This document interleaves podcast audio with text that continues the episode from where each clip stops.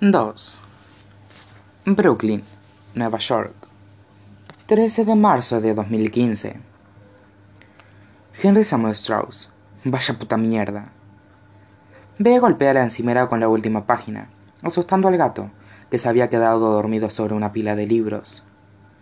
No puedes acabarlo así. Se abraza el manuscrito al pecho, como para protegerlo de él. La primera página, con el título del libro, le devuelve la mirada a Henry.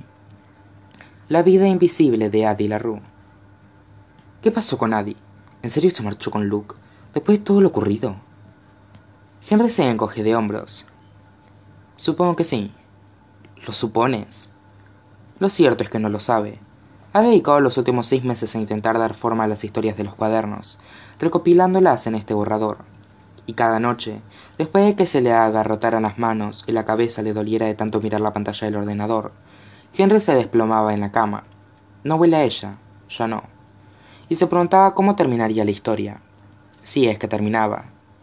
Escribió un puñado de finales diferentes para el libro, algunos donde ella era feliz y otros donde no lo era, algunos donde Luke y Adi estaban locamente enamorados, y otros donde él se aferraba a Adi como un dragón a su tesoro, pero todos esos finales son de Henry, y esta historia pertenece a Adi.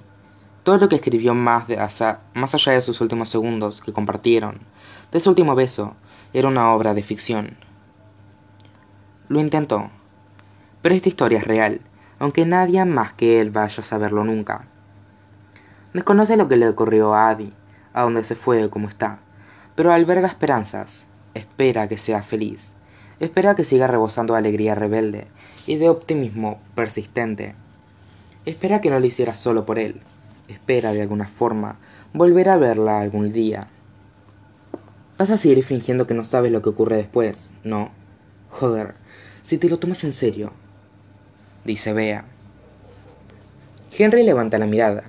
Quiere contarle que todo es verdad, que él ya conoció a Adi, igual que ha escrito él en el libro, y que tras conocerla dijo lo mismo cada una de las veces.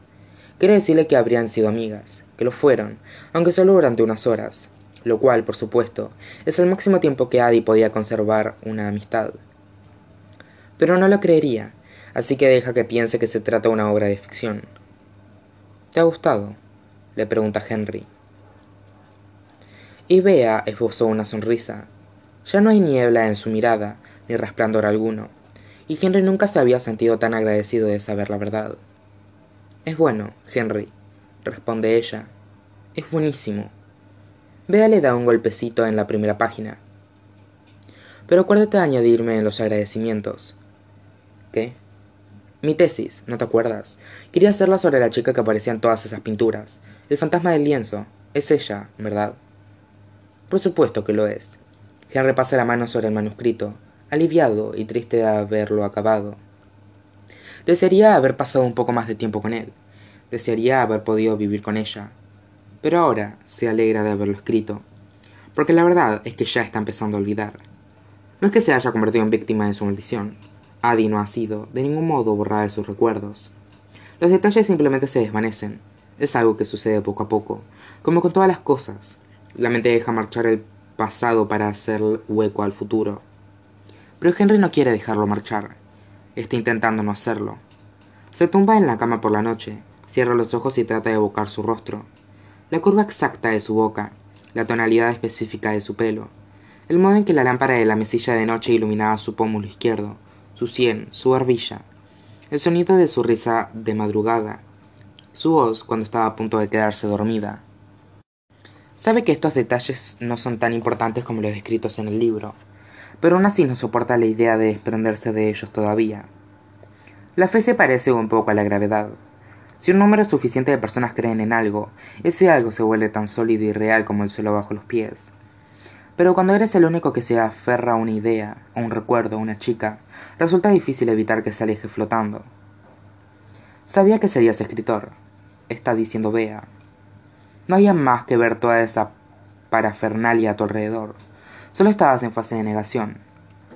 No soy escritor, dice Henry de forma distraída. Pues este libro opina lo contrario.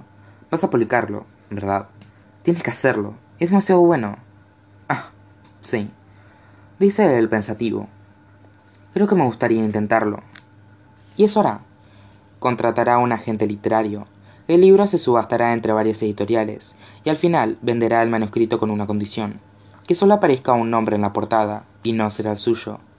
Y la editorial aceptará. Creerán que se trata de un astuto truco de marketing, desde luego, pero Henry se emocionará al pensar que otras personas leerán estas palabras, no las suyas, sino las de Adi, que su nombre se transmitirá de boca en boca, de la mente a los recuerdos. Adi, Adi, Adi. El anticipo será suficiente para pagar sus préstamos estudiantiles, suficiente para proporcionarle algo de tranquilidad mientras piensa en lo que hará a continuación. Aún no lo tiene claro, pero por primera vez no le da miedo. El mundo es enorme, y él apenas ha visto una mínima parte. Desea viajar, hacer fotos, escuchar las historias de otras personas, y tal vez crear algunas propias. Después de todo, la vida puede parecer muy larga a veces, pero sabe que pasará volando, y Henry no quiere perderse ni un segundo.